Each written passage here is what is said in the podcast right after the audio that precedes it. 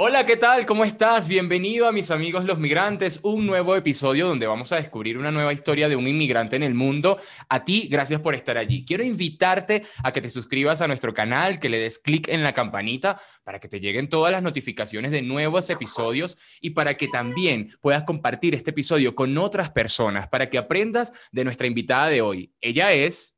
Ana Berrío, arquitecto, coach de educación sexual, inmigrante desde el año 2017. Nacida y criada en Maracay, actualmente vive en la ciudad de Lima, Perú, a donde llegó con una propuesta laboral muy importante, pero que sin embargo al encontrar su propósito decidió renunciar y comenzar en un área completamente opuesta.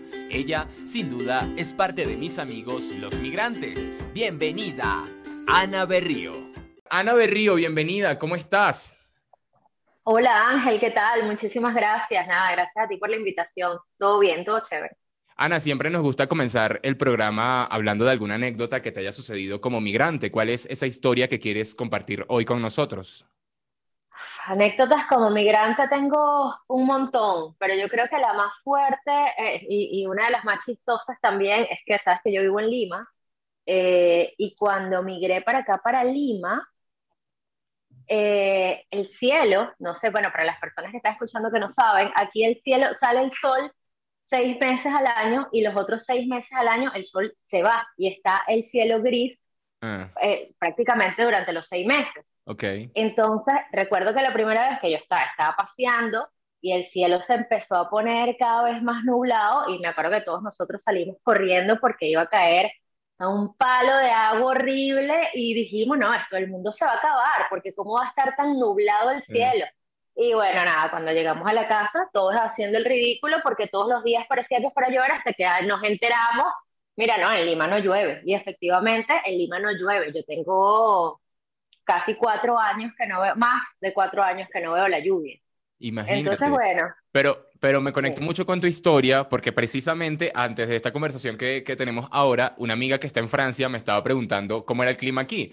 Y aquí el clima es bipolar. En Bogotá es como sale el sol, mucho sol, porque estamos muy cerca del cielo, por decirlo de alguna manera, y de repente, como diríamos en Venezuela, el cielo se encapota, gris completamente, pero después cae un palo de agua como si el mundo se fuera a acabar y después vuelve a salir el sol. Y es una cosa muy loca pero me, recuerdo también que las los primeros meses que estuve aquí, cuando escribía sobre mi, mi estadía aquí, decía la ciudad de las nubes grises, refiriéndome a Bogotá. Pues bueno, no has visto, yo estaba en Bogotá, no tiene nada que ver, o sea, no has visto nubes grises hasta que no vienes a Lima. este, y esto, bueno, yo creo que para uno con el cuerpo de uno tropical caribeño, siempre, siempre es el choque, siempre es un choque muy grande. De hecho, sea, hay un antes y un después de mí mm, de vivir aquí en Lima y muchísimo tiene que ver el hecho de poder haberme hecho, no sé, resiliente, se puede decir. No lo sé, pero aprender a convivir con esos seis meses sin sol, eso es, eso es otro nivel. sí, sí, total. Bueno, pero al menos en Lima tienes la playa ahí mismo. Acá en Bogotá la playa está como 24 horas. Una cosa es verdad. Que, una, Gente, que es caribeña que necesita la playa no tiene la playa cerca.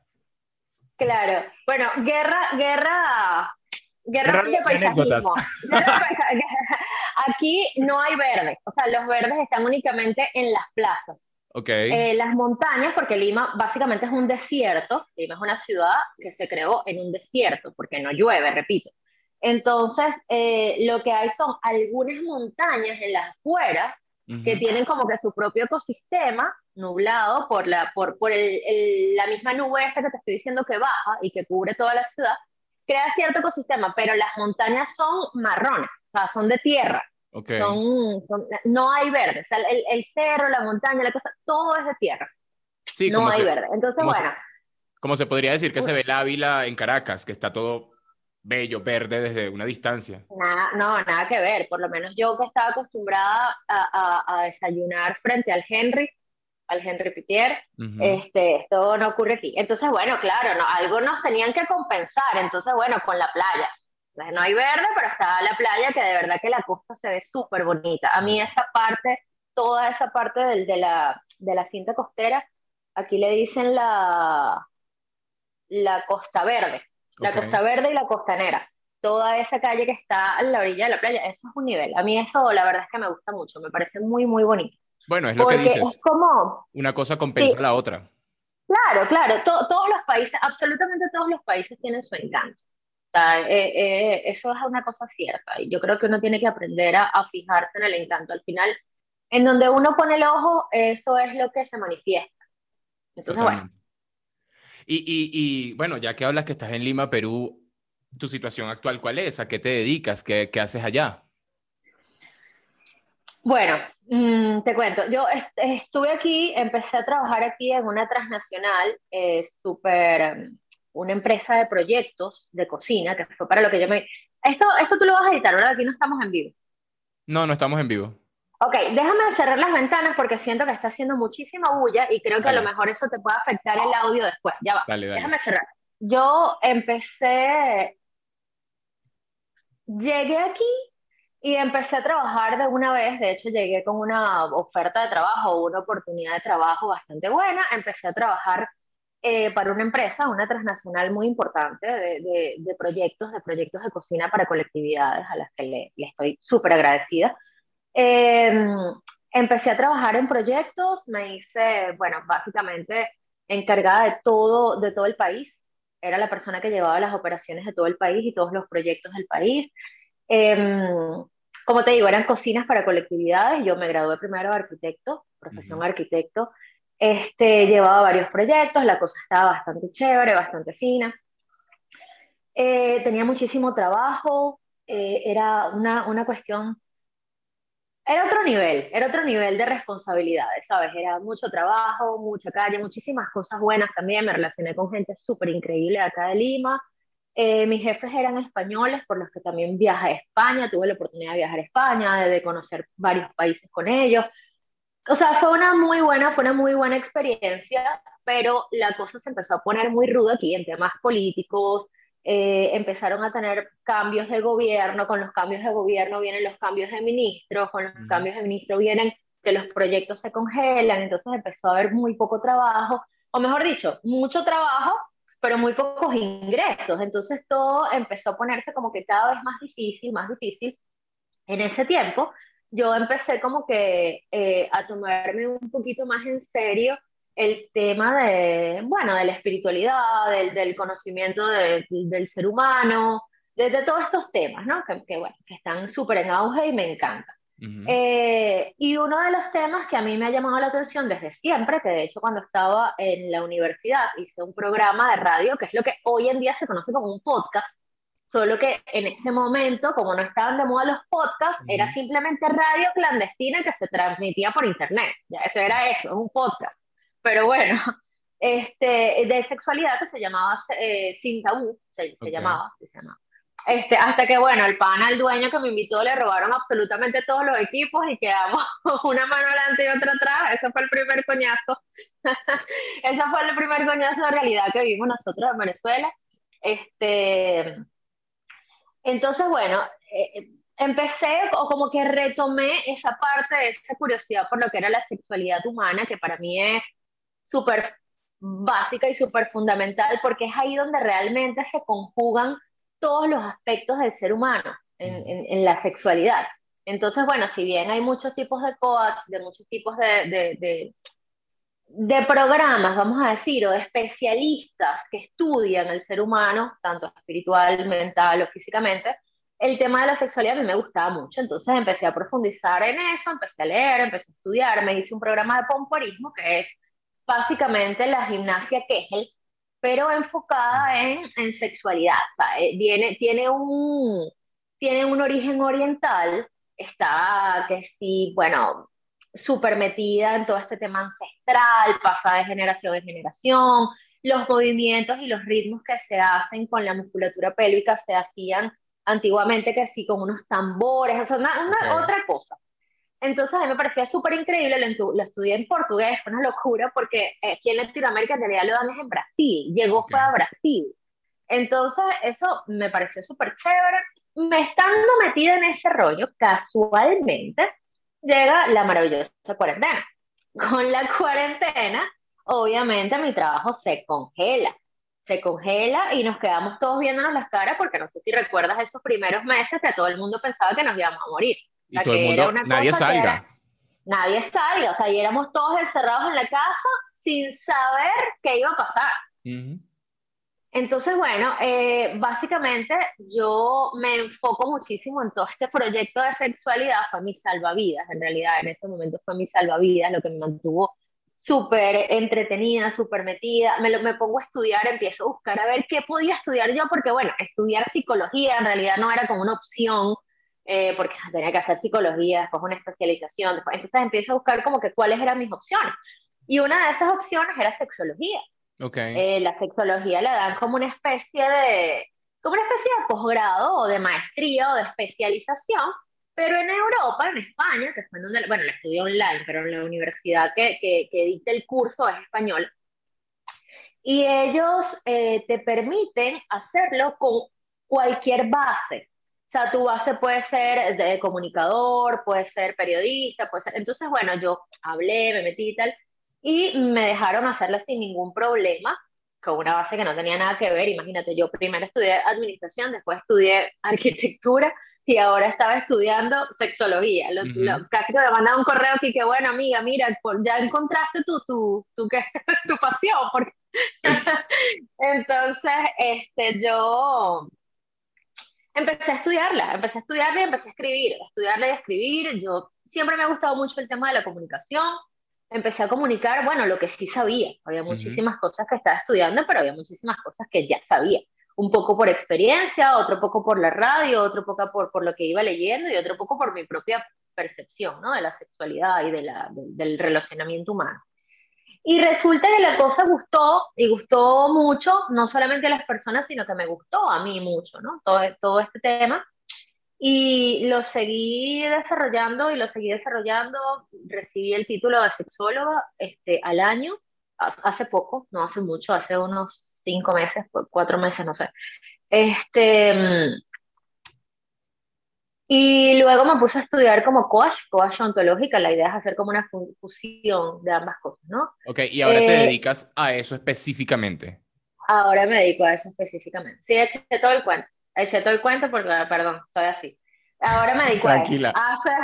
Hace, hace, hace tres meses la cosa se empezó a hacer cada vez más insoportable. Me refiero para mí continuar luchando por, por, por, el trabajo, o sea, por el trabajo de la empresa que, que te estoy diciendo que teníamos, cada vez era más difícil. Eh, los proyectos de nosotros son proyectos de cocina de lujo, o todavía me queda con lo de nosotros. Es que ves que me siento muy, le tengo muchísimo cariño a la empresa, pero bueno, este, pero cada vez era más difícil y, y se volvía como que un reto muy agotador espiritualmente. Y cada vez yo estaba como que más así como que este es el camino que yo tengo que tomar con el tema de la comunicación. ¿Tenías algo que, que, como que sentías que vibraba más contigo? Ya que yo estaba de lado, ¿sabes? Totalmente. Este, de hecho, yo estoy convencida de, de la capacidad que tiene uno para modificar el, el, todo el entorno según, según tus propios deseos, ¿no? Entonces, claro, mis deseos, mi vibra, mis ganas, mi todo estaba en otra cosa. Entonces era lógico que si, que si esto que bien es difícil, eh, si bien es difícil, obviamente, si tú tienes la energía puesta en otra cosa, se hace tres veces más difícil.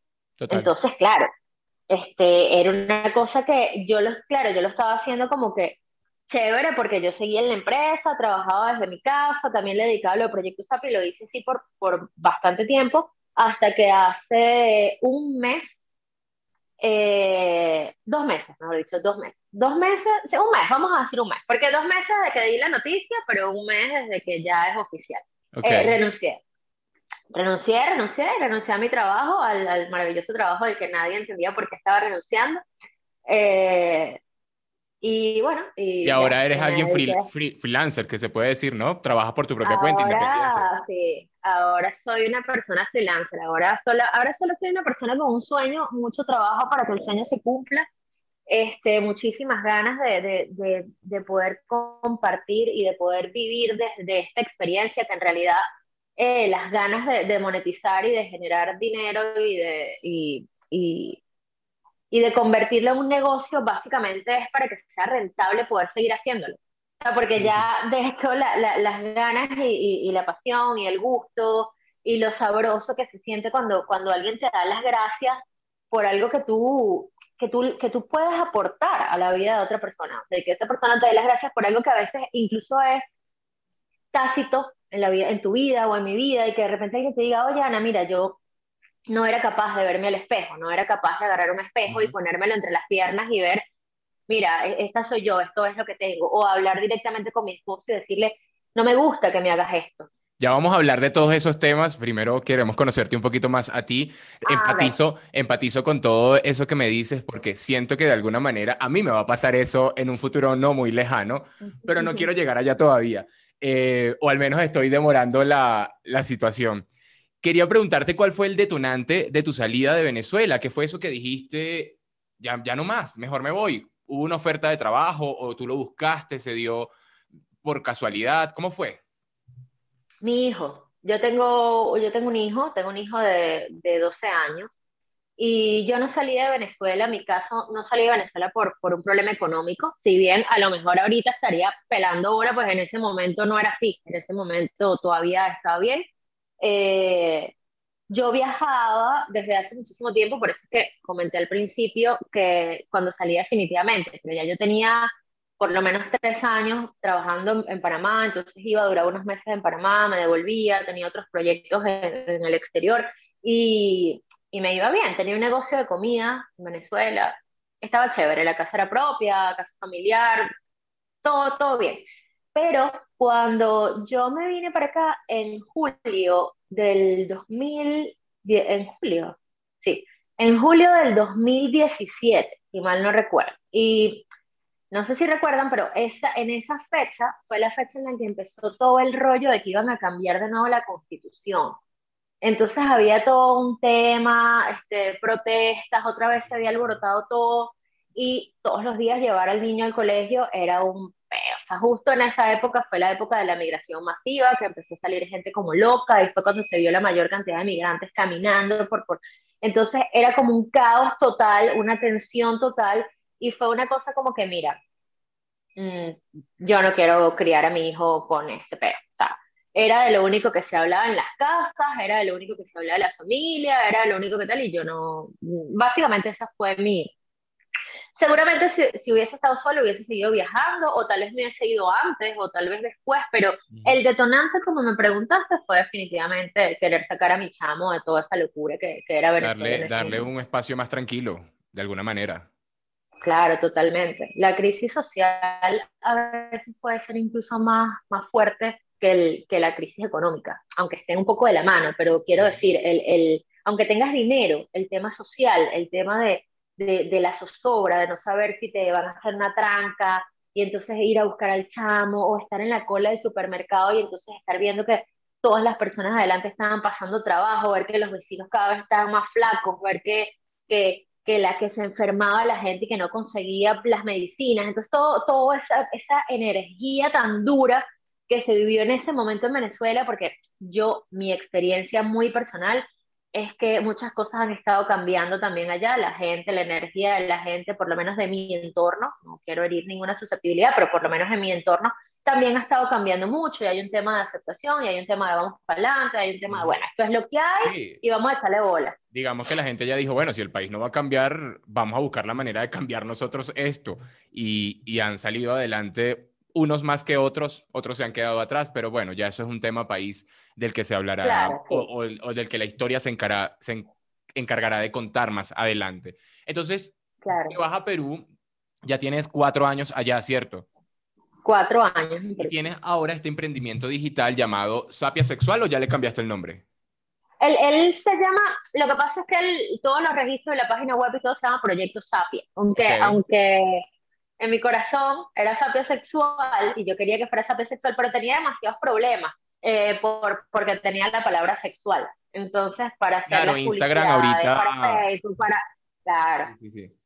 Entonces, bueno, era más fácil quitarle el sapia sexual, simplemente lo dejo como una firma al tema del sapia sexual, pero el, el, proyecto es Proyecto Sapia.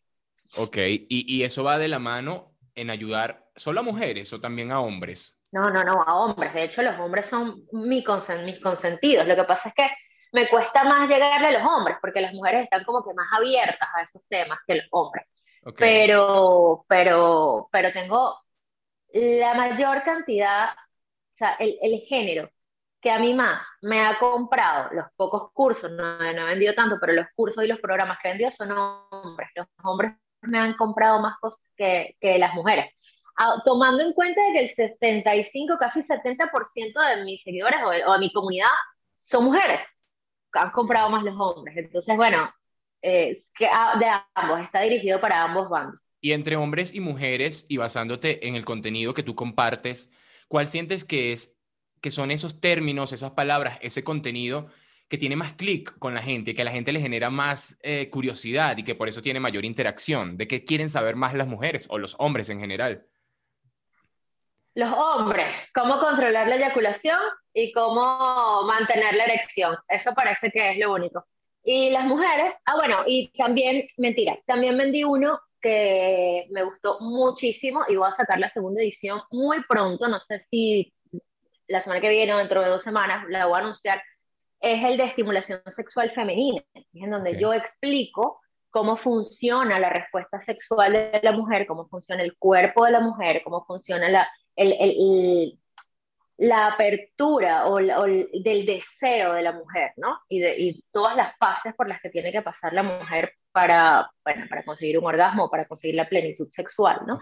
Hablo de las zonas erógenas, hablo de la estimulación de los genitales, hablo de todos esos temas y ese, ese también, ese también fue un boom. Pero básicamente se vuelven locos cuando digo algo que tiene que ver con controlar la erección. ¿Y las mujeres qué dicen? ¿Qué, qué les gusta? ¿Qué, ¿Qué, buscan? Las mujeres. A las mujeres eh, hay muchos temas. La diferencia, sí, las mujeres tienen muchos temas, porque están como clasificadas por grupos, ¿sabes? Están las que les gusta mucho los temas de, de, complacer a la pareja, cuando tú pones algún tip de, de algo que complace a la pareja. Están también las que quieren conectar con ellas, eh, con, conectar con su cuerpo, con su sexualidad, con su autoestima, con su energía sexual, eh, que, que, bueno, eso es súper importante y es lo que yo más énfasis le doy porque en realidad las mujeres venimos de eh, generaciones y generaciones de una sexualidad muy rota y muy lastimada. O recién ahora, en este momento que, que se está hablando, que se puede hablar de una libertad sexual femenina. Venimos de muchísimos años de, de, de opresión, de, en fin, de, muchísimas heridas emocionales y muchísimas heridas sexuales en donde la sexualidad femenina ha pasado a un segundo plano totalmente. Entonces, para que una mujer pueda, o lo que yo, lo que yo quiero, o lo que yo quiero comunicar, o el mensaje que yo quiero hacer llegar, es el que para tú poder tener una sexualidad sana en pareja, o para tú poder complacer a tu pareja, o para tu poder, o a tus parejas, o a lo que sea que quieras, con quien quieras intimar, primero tienes que sanar tus heridas sexuales, conocer tu sexualidad. Este, y eso, aunque está muy, muy roto, muy desgastado en el parte de, las mujeres, también ocurre mucho con los hombres. Porque, claro, el, el mismo, el, el machismo, vamos a, usar esa palabra, o la sociedad machista, ¿no? Se ha encargado de eh, anular de convertir a la mujer en básicamente eh, un osito cariñosito donde lo único que nos importan son los sentimientos y no, no nosotros tenemos sexo, ay no, ¿qué, es eso sexo? Solo, solo por amor. Y los hombres es todo lo contrario. Los hombres es que no, ellos no tienen sentimientos, solo sexo. Entonces, claro, ambas partes estamos igual de afectadas, ¿no? Pero, pero además, ese machismo ha permeado también en las mujeres latinoamericanas, porque son estas mujeres que, como tú dices, están muy dolidas, están muy heridas, y entonces al hombre que, que, desde pequeño quiere meterse y hablar de estos temas, usted es hombre, váyase para allá, usted no sabe nada de esto, ¿sabe? Porque ese machismo ha permeado ahí y también se ha ido transmitiendo de generación en generación y recién ahora podemos hablar de que, bueno, yo puedo decir que, que, que puedo hablar de mi emocionalidad abiertamente y sin sentirme juzgado, por, por decirlo de alguna manera, porque además yo te soy llorón como no tienes una idea. Está bien, llorar, yo también, yo soy una súper llorona, yo lloro por, por, por, demasiadas cosas. Este, pero está bien, eso es rico, porque las emociones no están divorciadas de nuestra sexualidad, ni están divorciadas de lo que somos. Nosotros las anulamos, pero en realidad mm, somos todo eso. De hecho, eh, los hombres tienen muchísima energía femenina y hay mujeres con muchísima energía masculina. Eso no tiene nada que ver con nuestra orientación sexual. Este, entonces, ¿qué, qué pasa? Que eso que tú dices es muy cierto. Eh, tanto mujeres como hombres hemos sido eh, portadores o portavoz y, y, y, promotores de este, de este tema del machismo. Y eso es algo que uno, afortunadamente, ciertas personas, pues hemos como que salido de la Matrix y entonces empezamos a, apropiarnos de nuestro cuerpo, de nuestra mente, de, nuestra, de eso que por tanto tiempo se nos había negado, pero en realidad somos un grupo todavía muy pequeño. Hay muchísimas personas que, segui, que, que siguen, ¿no? Eh, en, en, esa, como tú dices, llevando ese mensaje machista y criando chamos machistas y criando niñas machistas y, y y con esas conductas o con esas actitudes que tú estás diciendo. Eso es cierto, eso es una realidad, pero bueno, este, las cosas están cambiando, afortunadamente no tan rápido como, como, como deberían suceder, ¿no? Pero bueno, están cambiando, yo no pierdo la, la fe, poquito a poco. Afortunadamente estamos en esta generación que está generando esos pequeños cambios. Espera un momentico. A ver. Espera un momentico a prender la luz.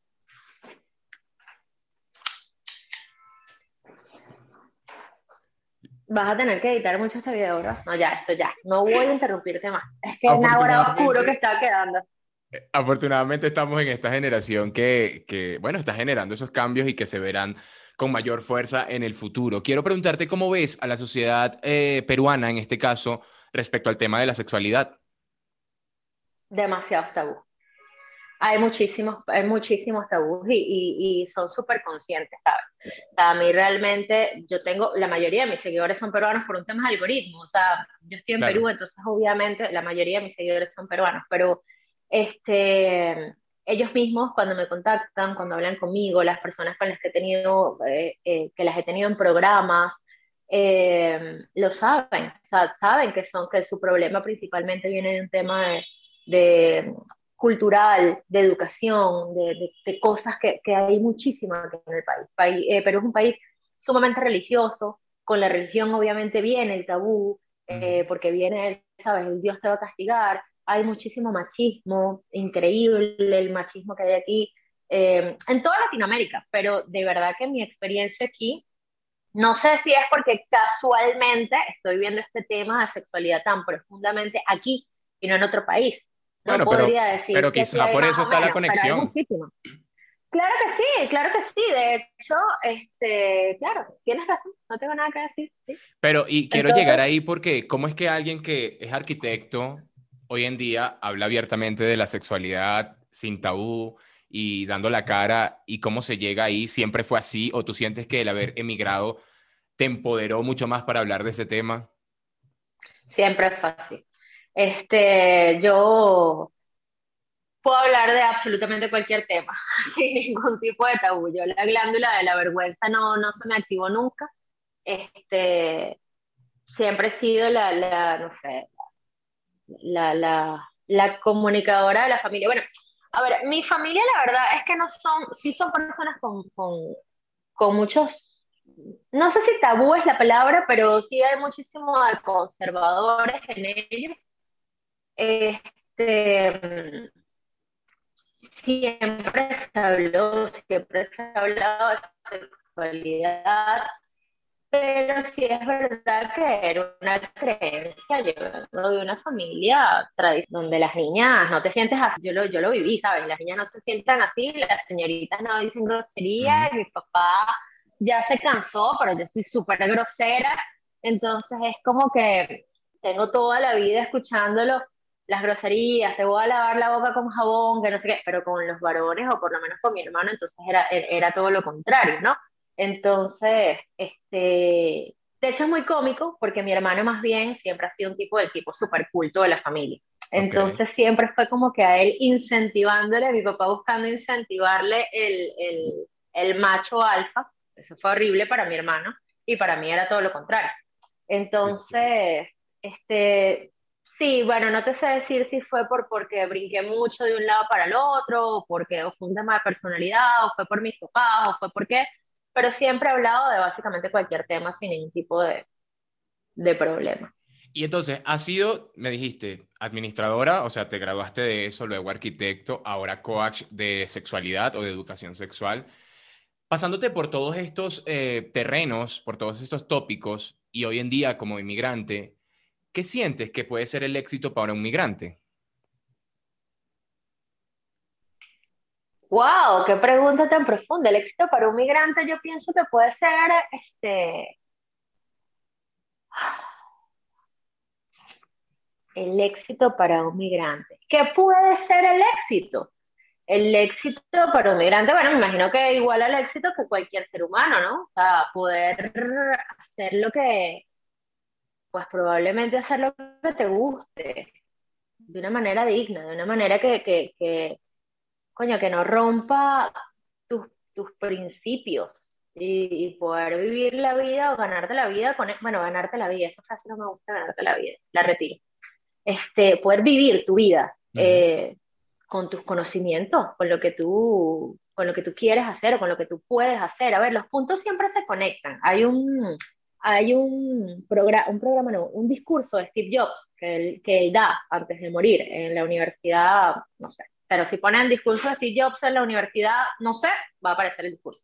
En donde él echa un cuento y él dice que él, este, él entró a la universidad, los papás habían ahorrado toda la vida para pagarles la universidad, y él decidió abandonar la universidad porque él no le gustaba. Él decía, aquí yo estoy haciendo que mis papás dejen toda su plata y a mí esta vaina no me hace feliz. Entonces él agarró y se retiró de la universidad, pero aprovechó que la universidad eh, a los ex estudiantes o algo así le permitía ver, o sea, seguir asistiendo de manera presencial. Eh, obviamente no, no presentaba pruebas ni, ni, le iban a dar ningún título, pero podía asistir por haber sido exalumno de ahí. Y entonces él eh, empezó a ir a clases que le llamaban la atención, como por ejemplo la de caligrafía.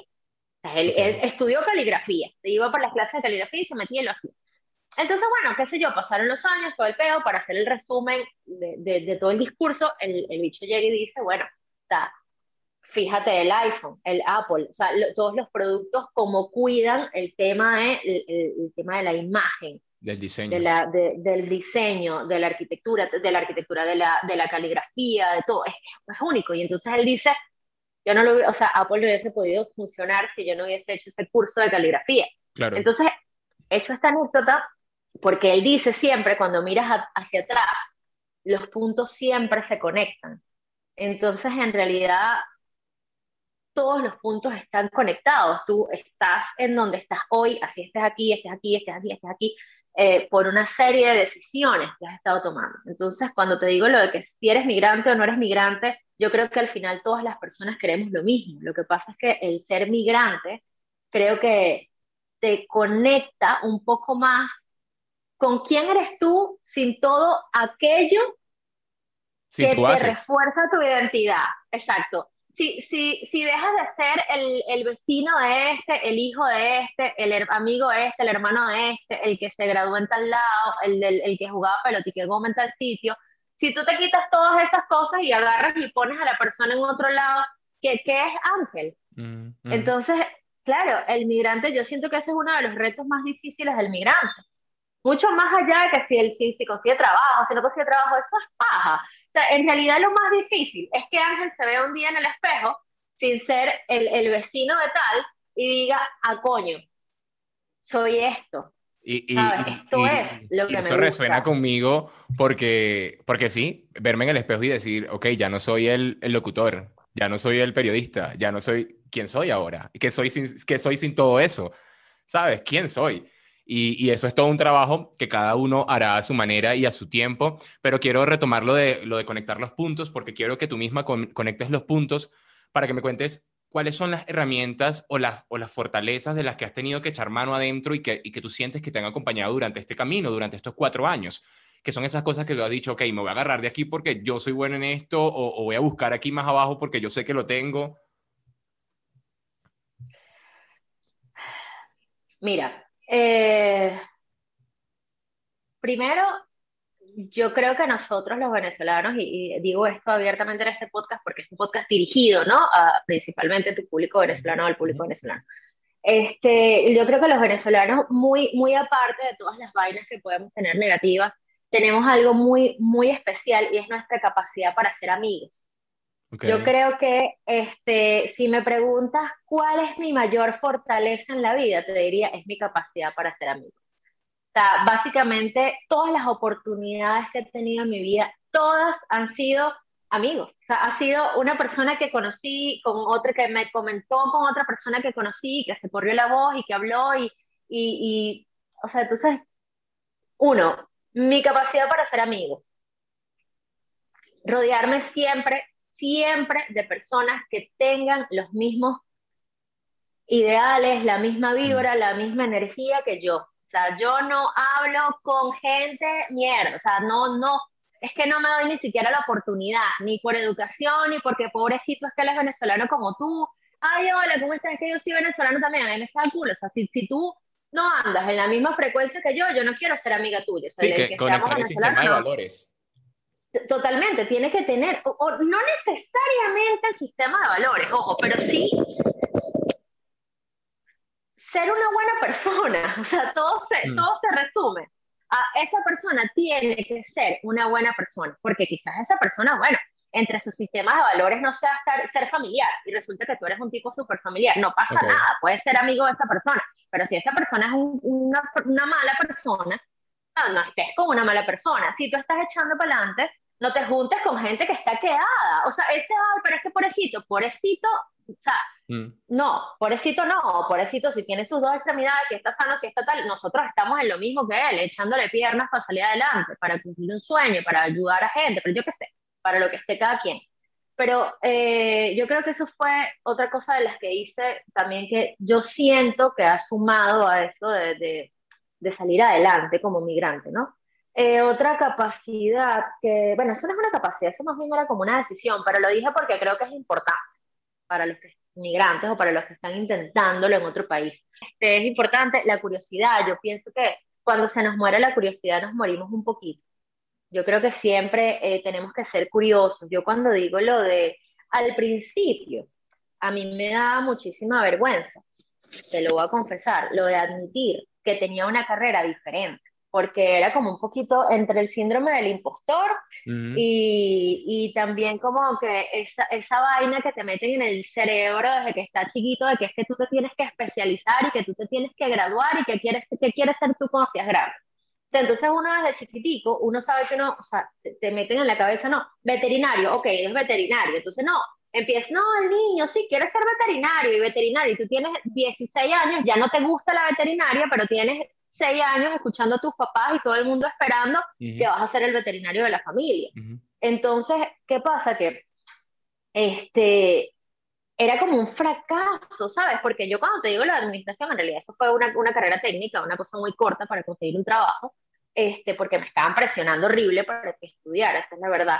Este, claro, entonces tú, tú lo dices y da como la sensación, me da como la sensación de que no, la inestable, o sea, la inestable la inestable, la que dejó este trabajo, qué tal, que, y, fue muy duro, fue muy duro para mí, en serio, pararme y decir, me meto en este pedo, o sea, no me importa, o sea, voy a dejar el, el cargo, el, el correo, el, el, todo, porque también es mucho más aceptable socialmente cuando tú vas a un banco, por ejemplo, imagínate a mí pidiendo un banco de una casa, un banco, un, en el banco un crédito para una casa sí, ¿y a qué se dedica usted? No, yo soy arquitecto, soy gerente de proyecto de la transnacional tal.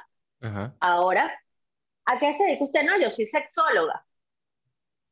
Yo ayudo a las personas a mejorar su sexualidad. Claro, claro. Solamente con el nombre. Aquí no estamos diciendo porque, bueno, como arquitecto puedo ganar mil dólares y como sexóloga puedo estar ganando 20 mil. Aquí no estamos hablando de, si ganas o lo que no ganas. Estamos hablando de la presentación. Estamos hablando de la etiqueta, del prejuicio que hay detrás de todo esto, ¿no? Lo entiendo perfecto. Entonces, entonces coño, agarrar y tener y, y, tomar la decisión y decir, ok, vamos a darle. Este, las personas que me importan están totalmente de acuerdo, incluyendo a mi hijo incluyendo a mi hijo, este, que sabe perfectamente bien lo que hace su mamá y también sabe lo que dejó de hacer su mamá. Este, entonces, yo dije, bueno, vamos a darle. Entonces creo que la valentía, también la podemos meter en ese, en ese grupo de cosas. Yo creo que hay que ser valiente. El miedo no está mal, tener miedo no está mal, tener vergüenza no está mal, tener dudas no está mal. Lo que está mal es quedarse congelado. Tienes miedo, dale con miedo, no pasa nada. O sea, no pasa nada. Y si el COVID nos tuvo que haber enseñado algo es que somos seres tan insignificantes, o sea, realmente nos podemos morir mañana todos de un virus y ya, y se acaba el mundo. Entonces, coño, hay que hacer lo que uno quiere hacer y ya. ¿Tú sientes que has tenido algún momento de gloria como migrante? Un momento en el que tú dijiste, coño, lo estoy logrando, al fin, ¿sabes? O que te sentiste así como, finalmente. ¿Ha pasado eso? Han pasado muchos momentos de gloria, la verdad. Yo soy de la persona que cree, creo muchísimo en celebrar los logros. O sea, no importa si tu logro es que te compraste un apartamento, que te compraste un carro, que te casaste o que hiciste tu primer mercado tú solo con tu plata. Mm. O sea, es rico. Y te digo esto y me erizo porque es que te lo juro que, o sea, yo creo que es importante. Cuando te digo he tenido muchos momentos de gloria, no es porque, wow, o sea, qué sé yo, la que más tiene dinero, la que más no, es porque yo en serio he convertido cada logro en un momento de gloria. O sea, yo, qué sé yo, cuando, cuando me compré, cuando, cuando equipé mi apartamento, o sea, equipé mi apartamento muy rápido. No es mi apartamento, es un apartamento alquilado, pero, pero cuando lo equipé con mis vainas compradas en, en, vainas baratas, sería como que el, el, IKEA latinoamericano. Ok. Este, pero lo, lo equipé yo y lo equipé, lo equipé un par de meses, entonces fue así como que, claro, vamos a celebrarlo. Luego cuando me promovieron en el trabajo, pues vayan acá, vamos a celebrarlo. Luego salió una oferta súper maravillosa donde supuestamente iba a ganar muchísimo dinero y fue como que vamos a celebrarlo, que esto tenemos que brindar, bueno, y después como al mes siguiente me estafaron y no me pagaron un coño ah. y fue como que bueno, ¿sabes qué? vamos a celebrarlo también, porque gracias a esto, este, yo abrí los ojos a muchas vainas. Cuando vendí mi primer ebook con Proyecto Sapia, que me gané los primeros 7 dólares, que me lo compraron tres personas, un librito en el electrónico que vendí, cuando vendí el primero, yo, o sea, tú no tienes idea, yo me iba a morir. Yo dije, no puede ser que alguien, cuando me lo, luego cuando me lo agradecieron, luego cuando me lo agradecieron fue como, no puedo creer lo que sí, la que te, te agradecía soy yo. Este, demasiados momentos de gloria, como mira, demasiados momentos. A veces el, el... Que la conclusión es esa, celebrarlo por muy pequeño que sea. No joda, apláudete. Claro. Y, mira, estás en otro país, echándole bola tú solo con lo que tú eres. O sea, no importa si es un paquete de harina pan que pudiste comprar o que montaste tus primeras arepas o que te compraste el carro o que montaste el negocio o que yo qué sé, es... Mira, hasta si te dejó la caraja con la que estabas o el tipo con el que estabas. Pues si te dejó porque emigraron te dejó, que esas son las, las, las, cosas que, que más pasan. Bro, celébralo porque te quitaste ese pedo de tu vida. Nadie necesita esa negatividad. Una gente que lo va a dejar uno porque migró, que se va para el coño. Mm. Entonces, todo, lo bueno, lo malo, uno tiene que celebrarlo porque en realidad de eso se trata la vida. Y, y, y porque programar al cerebro a estar generando constantemente endorfina hace que sigas logrando cosas. Cuando tú eres un quejeta, te siguen pasando vainas todo el tiempo, constantemente. Sí, y, suena, y suena a lugar común, pero es completamente cierto. Y, hablaste de algo de las parejas que, que pasa mucho y, quiero saber qué, qué opinas tú al respecto de esta gente que, que emigra junto y cuando están en otro país solos, es como que tú y yo no tenemos nada en común, tú y yo no vamos para acá. O pasan por ese momento y, y se reconfortan y se dan cuenta de que tienen que construir ese común. ¿Te ha tocado trabajar con algo así? O, claro, evolucionan. Claro, claro. Este, ha sido sumamente retador, porque claro, tú cuando emigras, era un poquito lo que estábamos hablando antes, pierdes esas cosas que te hacen, que te dan tu sentido de pertenencia. Entonces, quizás lo que te mantenía con esa persona, bueno, ni siquiera voy a hablar de esa persona, voy a hablar de mi caso particular. Este, yo cuando me vine para acá, yo me vine para acá con mi pareja. en ese momento, nosotros pasamos de ser eh, noviecitos, cada quien en su apartamento, este, cada quien resolvía los problemas en su casa. De hecho, yo siempre he sido súper, no conozco una palabra para definirme que no sea una grosería, este, vamos a decir independiente. Y él también con su rollo. Entonces, bueno, como que los dos, este, solamente disfrutábamos o, convivíamos para lo bueno, ¿no? Era la cena, la rumba, los amigos, la fiesta, la playa, tal, las cosas chéveres. Este, y desde de un noviazgo así, cuando nos vinimos para acá, porque él se vino para acá primero que yo, de hecho él consiguió la oportunidad aquí primero que yo, y él fue el que me dijo, tipo, mira, ¿por qué no te vienes a Perú? Que está yéndole muy bien, en ese momento le estaban dando papeles a Raimundo y todo el mundo, estaba todo bien chévere aquí. Yo me vengo para acá y pasamos de ser todo chévere, todo bien, todos con sus amigos, todos contentos, a dos migrantes pelando bola en otro país. Bola, que eso es determinante. Este, claro, sin los amigos que, que son como que el, el, el, apoyo, el, muro de contención, ¿no? De cada persona. Entonces ya no están los amigos, los amigos también estaban cada quien en su rollo.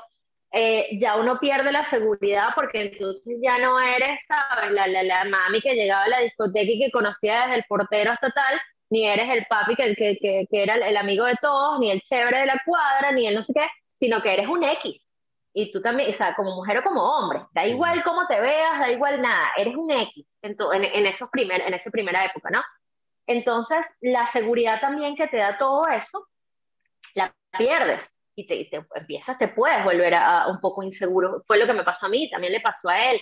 Empezaron este, los temas de convivencia, que es duro, aunque seas hipermillonario, es duro el, el convivir con otra persona. Entonces, ahora imagínate tú empezar a convivir con esta otra persona que se está descubriendo a sí mismo en otro país solo con problemas de dinero. Profundamente retador, o sea, tan retador que nosotros nos sentamos y fue así como que, mira, yo te quiero mucho, así que vamos cada quien a vivir en su apartamento. y, eso fue lo que hicimos, pues. Y que al final no, no, lo digo de que, bueno, y se, se acabó como una tragedia, se acabó porque se tenía que acabar y si no tiene que seguir, pues Celebrelo también, como estábamos diciendo. Parte de la evolución. Porque es eso, porque ya no estás, porque ya no estás en ese piso sólido y eso te mostró otra cosa y te demostró que ya capaz que no vibras con esa persona y estabas por otras razones. Punto. Totalmente. Pero es que es la misma vaina lo que estábamos hablando antes de las carreras. Lo que pasa es que nos pusieron como la etiqueta de que las relaciones exitosas tienen que durar para toda la vida y es mm, mentira. Mm. O sea, tú puedes tener una relación súper exitosa de tres meses y tú puedes con tres meses una, conociste una chama y viste experiencias increíbles, experiencias que te cambiaron la vida, que te voltearon el mundo, que te cambiaron la perspectiva, que te hicieron evolucionar y todo eso pudo haber pasado en tres meses, hasta menos, a lo mejor conocimos. No, te digo más, una, semana en mi caso. Claro, claro, claro que sí, pero es que pasa, una mujer que con, con una conversación, con unas conversaciones, con tal lo que sea, te cambió la vida y tú más nunca volviste a ser el mismo después de esa semana. Y tú te planteaste cosas que no te habías planteado antes y empezaste a ver vainas que no habías visto antes. Entonces, y eso no se considera una relación exitosa. Claro que fue exitosa. O tuviste un matrimonio, tuviste chamos, hiciste una casa y todo, y se acabó, se acabó. Eso no quiere decir que fracasó. Simplemente se acabó. Y es difícil, obviamente. Yo no se dice, entiendo que se dice fácil, entiendo y he vivido lo difícil que puede ser una separación, este, pero es la verdad. O sea, el, el, el, el, término o la etiqueta de fracaso se lo ponemos cada uno de nosotros. Y en realidad no tiene nada que ver con eso. Lo que pasa es que venimos, vuelvo y repito, con el temita o el eslogan de que bueno es para siempre y bueno no es para siempre. Eso es mentira. Total. Entonces sí, estoy de acuerdo contigo. Cuando pasó eso, cuando pasó eso de lo que te hablo de una semana, yo entendí y me dije a mí mismo, el amor no tiene que ser una cosa eterna, puede ser esta semana y es un amor igual de intenso y ya, punto. No tiene que ser todo eso. Oye, nos hemos extendido porque además, eh, qué rico hablar contigo, pero vamos a las últimas preguntas de este podcast y quiero saber qué es para ti Venezuela en una palabra.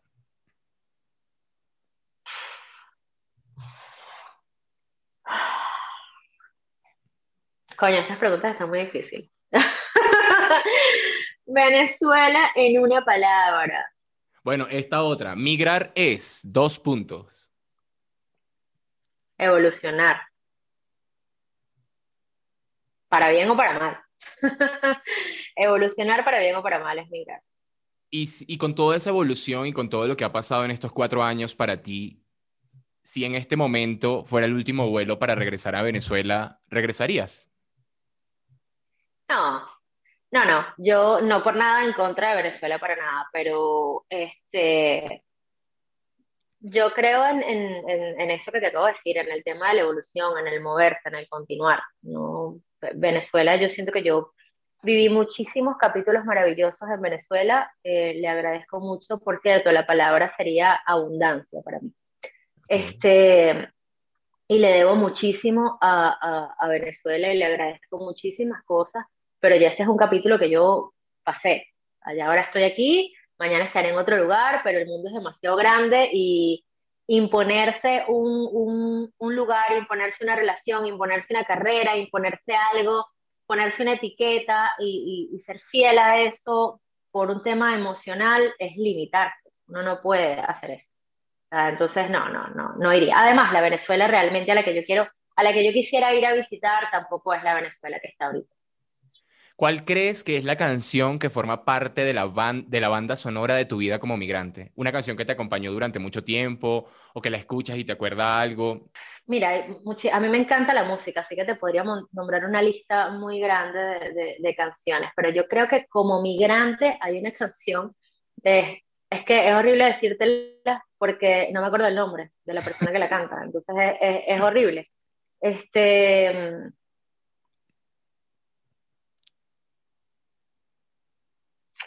Es que no es famosa, es una muchacha, es una muchacha que escribió esta canción. Este, no, coño, no me jodas, no, no, yo te estaba buscando. Comunicadora, pero no cantante. No, no, no tranquila, no, no sé cantar, no sé cantar nada. Este, este. ¿Es venezolana la muchacha? Es venezolana, claro que sí, es venezolana y, y es, ella canta como por, yo no, yo no sé si siquiera si ella es cantante realmente, pero ella canta una canción que se llama Chichiribichi. Chichiribichi. Sí, creo que se llama así, Chichiribichi. Esto, esto no me gusta, podemos repetir esta parte porque esto me da demasiada cosa hablar de ella es que siento que ella realmente le está echando demasiada bola, entonces creo que sería muy chimbo no acordarme el nombre de la caraja. Si alguien sabe el nombre, nos lo deja aquí en los comentarios y, y, lo sentimos mucho, no es nada contra ella, pero bueno, la, la, memoria a veces es así. Hablemos de comida. ¿Cuál es la comida que más extrañas de Venezuela? ¿Hay alguna comida en especial que extrañes de allá? Mira, no, la verdad es que toda la comida la venden aquí.